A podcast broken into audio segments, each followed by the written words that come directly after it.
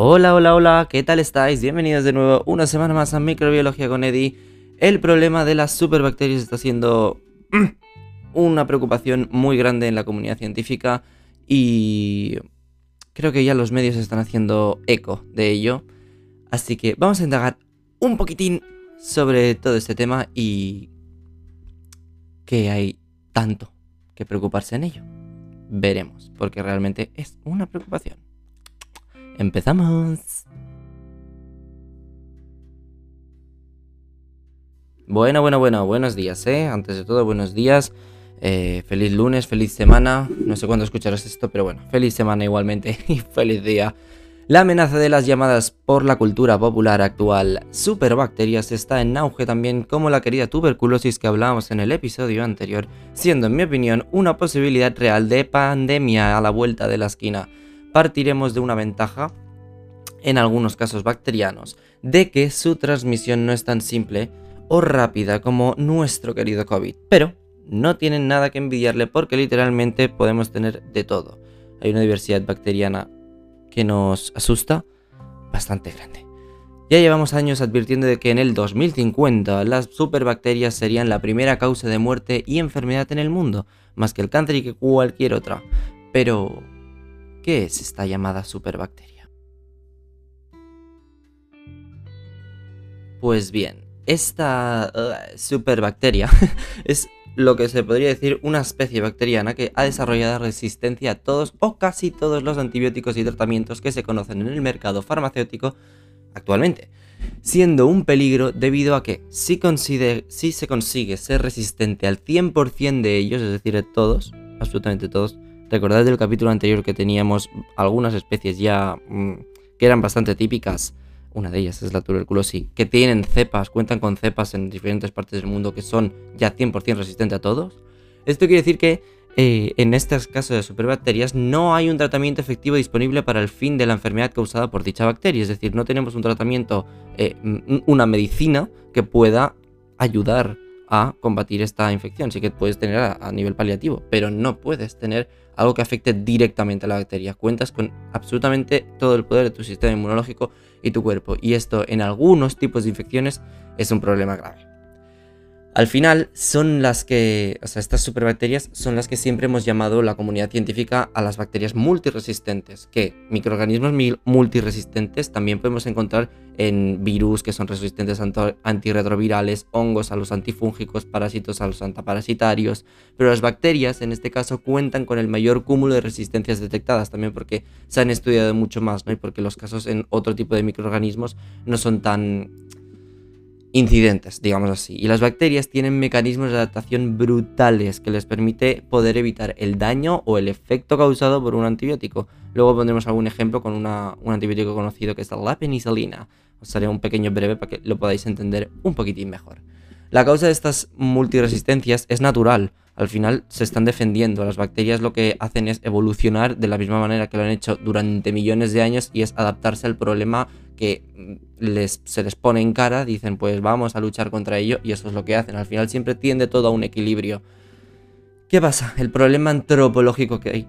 Ay, que me ahogo. El problema antropológico aquí, es decir, el problema humano, es que hemos acelerado el proceso de selección natural de las cepas multiresistentes y ahora veremos por qué, cómo y qué podríamos hacer para poder ralentizar this process.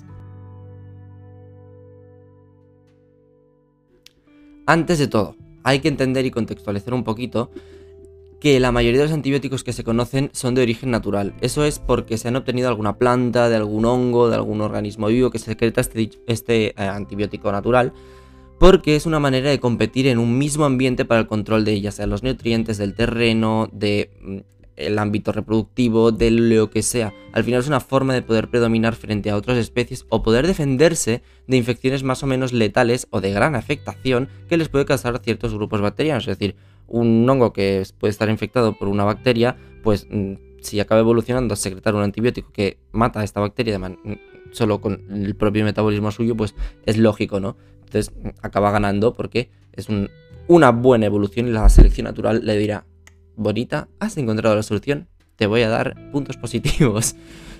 Al final los mm, microbiólogos o, científicos que han ido descubriendo diferentes clases y tipos de, antibióticos ha sido a partir de muestras naturales con las que se han encontrado genes productores de antibióticos o lo que sea en un mismo ambiente. Al final, a veces lo que ya actualmente lo que queremos es ya no buscar eh, en una muestra ambiental para buscar nuevos antibióticos una cepa o una bacteria nueva que sea productora de tal, sino que buscamos directamente un gen que pueda ser eh, por cosas de bioinformática y secuencias de genes y tal que, que esa gente más lista que yo sabe encontrar. Eh, dicen, ah, pues este gen puede ser eh, productor de una proteína que sea, funcione como antibiótico y para tal. Lo digo muy en resumen, es muchísimo más complejo, pero entonces ya a partir de ahí, pues extraen esa secuencia y la pueden, eh, por ingeniería genética, poner en otro microorganismo, por ejemplo, E. coli, que es mucho más fácil de tener en un laboratorio, pero que te lo puede producir. Bueno, os he hecho un mega ultra resumen de una cosa que dura mucho tiempo y que es mucho más complejo, pero más o menos, para que sepamos el trabajo de nuestra labor.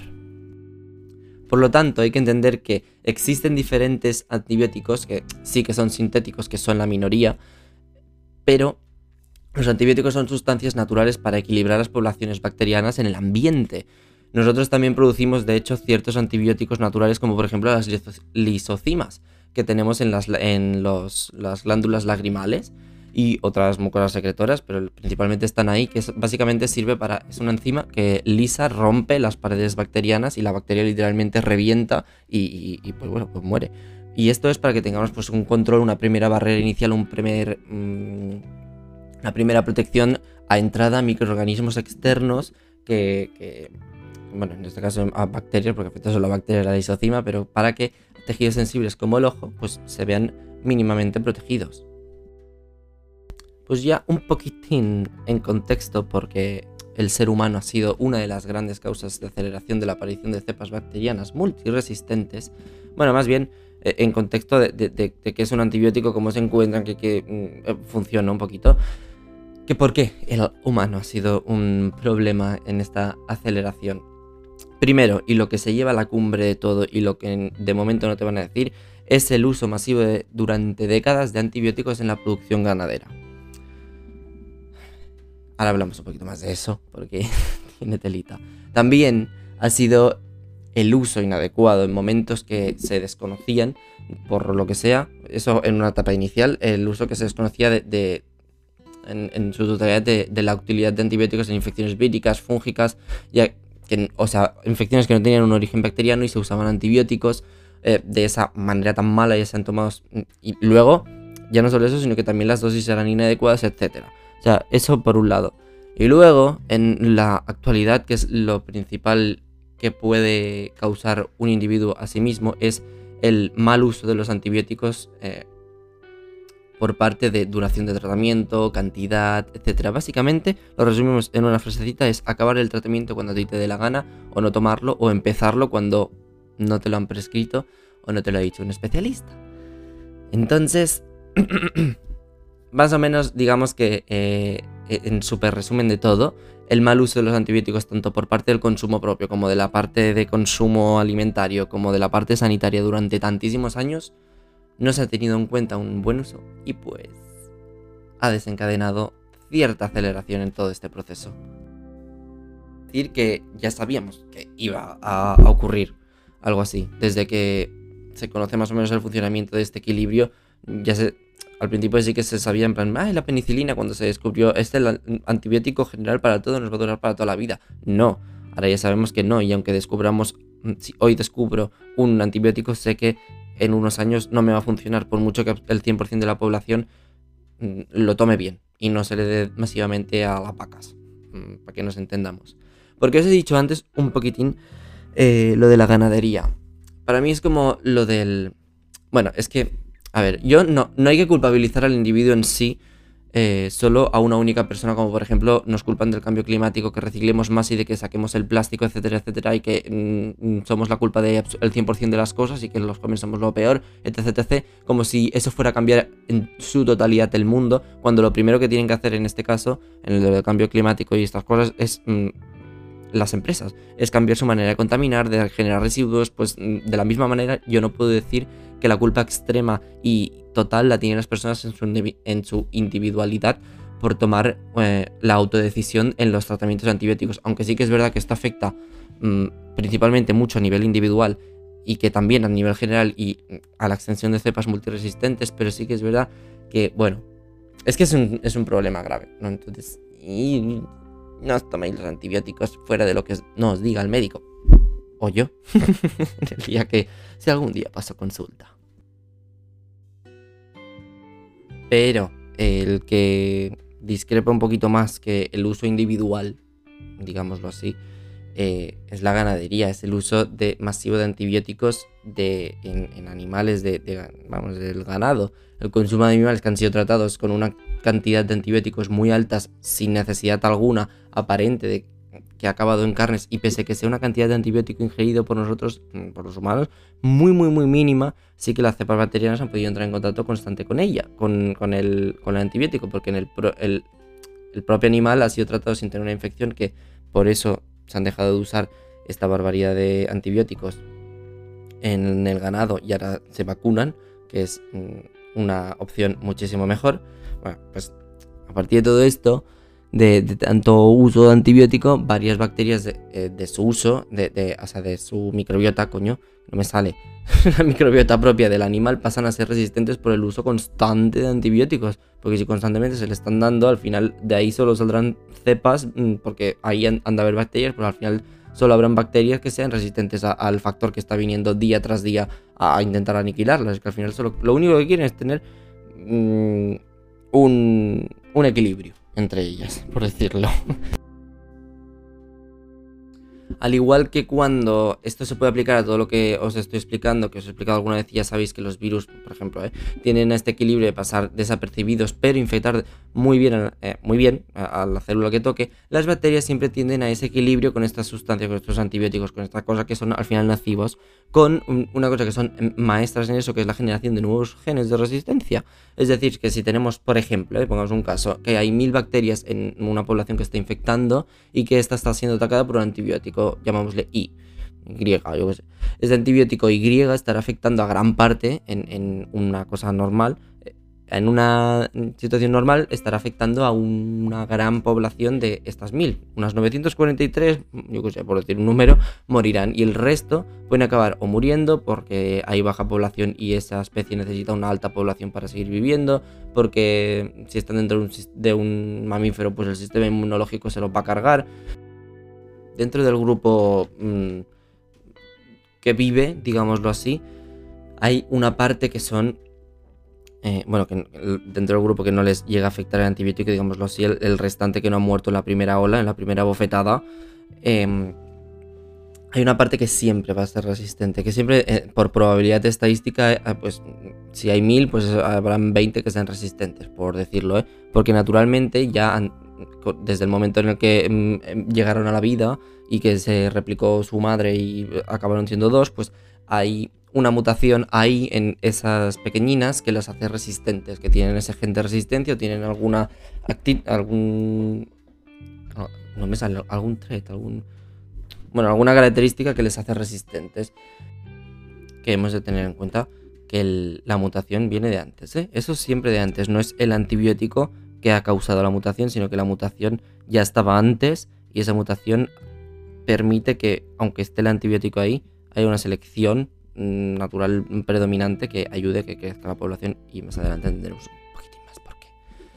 Es fácil mm, que eh, vayamos ahora en un caso de un humano, ¿vale? En plan, una infección que nos puede pasar como unas anginas. Por ejemplo, que estamos padeciendo esta infección bacteriana y alguna parte de toda la población bacteriana que nos está causando estas anginas, en este caso, sea eh, resistente por mutaciones al azar, como hemos dicho, y que ya preexistentemente sean resistentes pero no se sepa. Y que nosotros nos estamos administrando un tratamiento antibiótico, nos lo dice el médico, bla, bla, bla, nos estamos tomando tal cual, y evidentemente a esta pequeña población que ya era resistente no le afectará. Y en un primer momento, todas las que sí son sensibles, fuera de ahí, porque están muertas y se ven en la situación está letal, y fuera de aquí, porque el propio antibiótico, o con la ayuda del sistema inmunológico del antibiótico, pues funciona perfectamente, ¿vale? O si es un bacterio estático o lo que sea. Digamos que es el, mecanismo estudiado perfecto para poder eliminar. Entonces, eh, la parte resistente se trata de dejarla con la menor parte de compañeros posible, es decir, que que cuanto más, más bacterias sensibles hayan, mejor. Pero si tenemos una población que sea resistente, no pasa nada, porque con tratamientos antibióticos todo se pensó. Bueno, se acabó descubriendo también por casualidad, pero se ha perfeccionado. porque en el caso de que tú estés tomando un tratamiento y que haya esa parte mínima, está el cuerpo en una persona normal mínimamente que, tenga un buen estado de salud y sea capaz de eliminarlo por la baja población que presenta. Es decir, que mm, gracias a la acción del antibiótico que se carga la mayoría de, de bacterias, la otra mínima parte es capaz de eliminar al sistema inmunitario por sí solo, porque es lo que hace básicamente diariamente. Entonces, no es lo mismo que el sistema inmunológico tenga que trabajar frente a un millón de bacterias que frente a 58. Nos entendemos, ¿no? En plan, porque eso pues es perfectamente asequible. y es así como podemos eliminar, eh, bueno, parar y eliminar una infección al 100% con éxito. El problema está en los momentos en los que un tratamiento antibiótico se para antes de tiempo porque ya, no nos, ya nos encontramos bien y pues decidimos que ya no necesitamos más el antibiótico porque nos encontramos bien. Es obvio que cuando la mayor parte de la población ha sido aniquilada por el antibiótico, que son los dos primeros días en general, y hay una población tan mínima de bacterias, en la mayoría de casos, generalmente, por ejemplo, en estas anginas, pues la sintomatología desaparece, es que desaparece en su totalidad. Y a no ser que no sea una enfermedad que nos deje alguna secuela, pero vaya, pongámonos en las anginas, que es, lo más típico, em, la sintomatología desaparece y esto es una manera de pensar falsamente que ahí ya estoy bien y ya no necesito tomarme nada más del antibiótico y no hace falta tener que tomar más antibiótico. Esto es el más grande error. Juntamente también con empezar un tratamiento sin necesidad y sin saber exactamente si esto, porque me duele un poquito la garganta, me duele un poquito el estómago, me duele no sé qué, eh, me voy a tomar un antibiótico. ¿Y si el origen es vírico? ¿Y si el origen es fúngico? ¿Y si el origen es hipocondríaco? ¿Y si el origen es porque has gritado toda la noche y por eso te duele la garganta? En plan, un antibiótico solo bajo prescripción médica, por favor. Entonces, ¿por qué era un error eso de dejar el tratamiento antes de tiempo? No, ya no hablamos de, empezarlo, ¿eh? ¿eh? sin necesidad, que también. Pero, ¿por qué acabar antes de tiempo es algo muy malo? Pues porque en el momento en el que dejas de, tomarle de tomarlo la parte de la población que es resistente y que ya te puedo asegurar yo que en el 99,9% de las infecciones bacterianas siempre hay una parte de la población resistente, por mínima que sea, si tú cortes el tratamiento a la hora de, de, encontrarte mejor y no lo acabas correctamente, como el médico del farmacéutico o el microbiólogo, quien te lo haya dicho, estás permitiendo que el sistema inmunológico no sea capaz de eliminar correctamente estas superbacterias. Y os preguntaréis, ¿por qué? Si antes has dicho que esa mínima población la puede matar ya. Pero es que eh, al no tener ningún tipo de estímulo externo que les esté mínimamente afectando, porque eh, que sea resistente a una bacteria no quiere decir que, eh, seas, o sea, que esa bacteria sea 100% resistente y no le afecte en absolutamente nada. Pero si se combina el efecto mínimo de la, que le hace el antibiótico con el sistema inmunitario, el sistema inmunitario puede ganar. Pero si tú estás dejando al sistema inmunitario toda la tarea porque no tiene esa ayudita, aunque sea mínima, del antibiótico, en la mayoría de casos fracasa. ¿Y qué pasa? Que tienes nuevamente una infección. Y en este caso, ¿qué pasa? Que la infección es resistente al antibiótico que tú ya te has tratado y vuelves a caer enfermo. Y encima este tratamiento no te sirve. Y tienes y vuelves normalmente te prescriben el mismo antibiótico y no te y entonces dices, "Ay, no me sirve." Te ponen otro antibiótico si es que se encuentra y tampoco te y a lo mejor te sirve o a lo mejor no, porque no sé, a lo mejor ya tenía otra mutación de antes, porque puede ser acumulado o puede que eh, viene te lo ha contagiado alguien que ya era resistente a otro antibiótico. Un, un complejo, ¿no? Pero para que se entienda. Y el otro gran problema que hay es que si tú diseminas este patógeno, o sea, uno es por, la propia afectación tuya, ¿no? de que de que ese mm, patógeno te va a infectar otra vez y te va mm, a causar una putada. Y el otro problema que hay es que si tú ese patógeno lo diseminas, en la siguiente infección, en la fase en la que puedas, ser, puedas pasar el, patógeno, por, lo que sea, por orina, sangre, aire, eh, tacto, contacto fecal oral, lo que sea. Pero estás contagiando a un nuevo individuo sensible, con, bueno, a una nueva persona con una bacteria que es de una cepa resistente a un tratamiento que seguramente sea el usual en el sistema en el que estemos viviendo. Mm, ¿Me entendéis, no? Lo que, o sea, es que el problema es grave y además es que es muy sencillo de que ocurra. Entonces esto es un claro ejemplo de lo que pasó con la penicilina y de lo que está pasando ahora mismo con la moxicilina. Que de hecho la moxicilina fue el sustituto de la penicilina en tratamientos de las anginas. Bueno, pues la moxicilina ya será seguramente, em, por, eso por lo que os ha dicho, em, ahora mismo ya no se da moxicilina sola. Desde hace unos años se da moxicilina con ácido clavulónico, porque el clavulónico es un potenciador de este amoxicilina, es como que tienen efecto sinérgico y funcionan muy bien en algunas cepas que ya son resistentes a la propia amoxicilina. Entonces, claro, te dan esta combinación porque ahora mismo eh, de los patógenos clásicos que causan la, las anginas, en, siguiendo con las anginas, el 90% son resistentes a amoxicilina sola y tienen que darse esta combinación. Mm, es que es muy fuerte. O sea, y de hecho, casi la mitad en España que, de, cepas prevalentes ya también lo es a esta combinación con clavulánico y se tiene que dar otro antibiótico que es más fuerte. Entonces, mm, la cosa va seria. Hace seis años se daba penicilina. Bueno, 8 a lo mejor, porque el tiempo está pasando muy rápido, así que pongamos 10 años, ¿vale? Hace 10 años se usaba la penicilina, hace unos 5 años se empezó a usar la moxicilina, y ahora este último año, o sea, estos últimos 3 años han dado la combinación, porque la moxicilina fue muy rápido, el, el de esto de resistencias, y creo precisamente que fue por esto de las porque hubo este boom de no me acabo los antibióticos. De hecho, es que casi todo el mundo que conocía no se acababa los tratamientos. Y yo, pero what the fuck, ¿qué hacéis? Bueno, en fin. Y ahora, este año, 2022, de hecho, es que hace unos días que lo leí en un artículo. Em, es más, es lo, una de las cosas que me incitó a este podcast, a hacer este episodio. bueno, pues tuvo esta afectación de, de, que hay el 90%, o sea, esta declaración de que el 90% son la amoxicilina y que casi la mitad de las cepas eh, que circulan por España son resistentes. So, bueno, al final todo esto, ¿no? Para que entendáis un poquito más cómo funciona este equilibrio, la lucha de los antibióticos versus bacterias, que se, en el caso, por ejemplo, de la penicilina, básicamente, mira, la penicilina es un antibiótico que molecularmente se parece como un círculo, ¿vale? No precisamente, pero es como un circulito. Entonces su manera de funcionar es siendo este circulito, teniendo esta forma.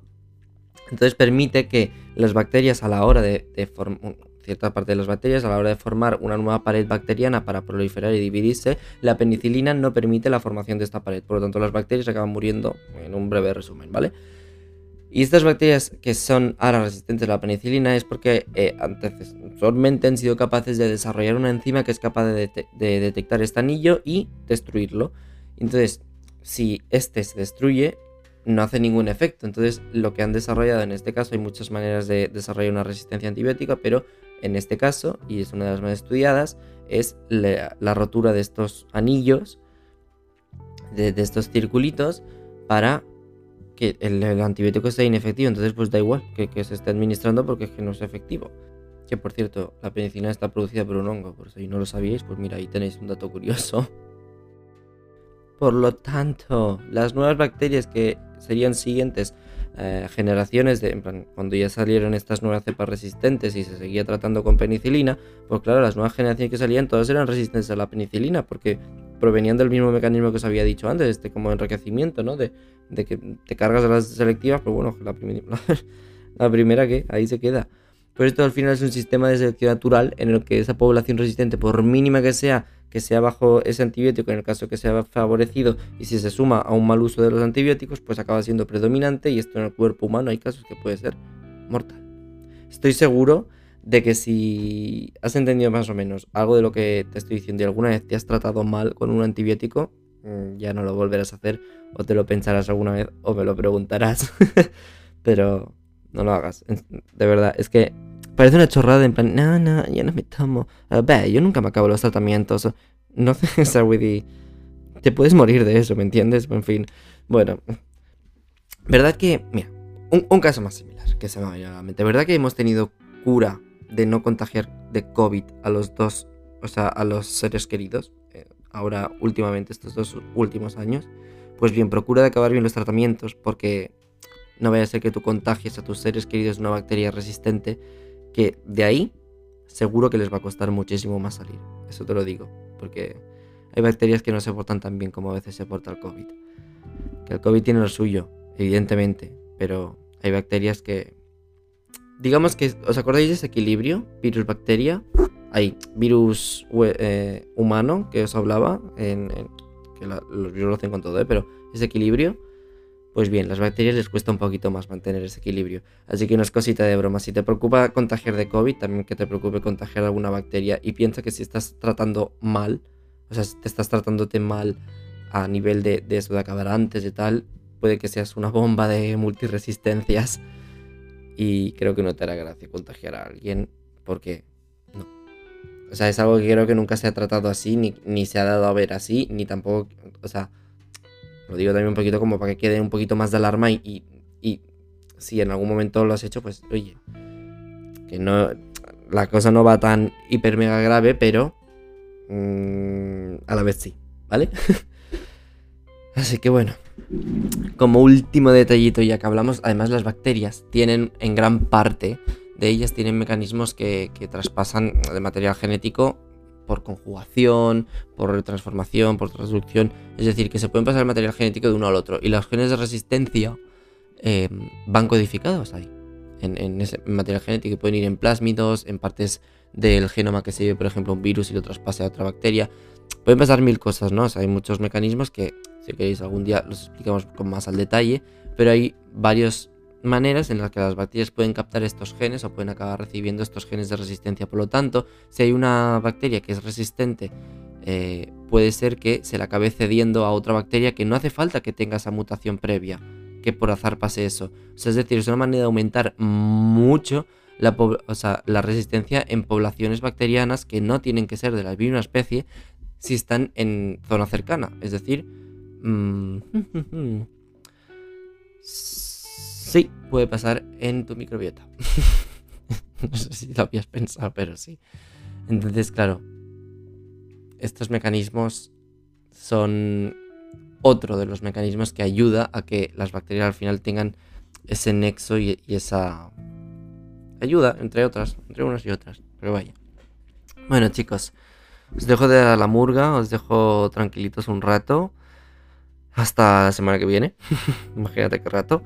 Y espero que lo hayáis disfrutado y que hayáis aprendido un poquitín más. Yo me voy a tomar un café, que para las horas que me son ahora ya lo son. Así que nos vemos muy prontito. Chao, chao, chao. Cuidaros y tomar los tratamientos como tocan.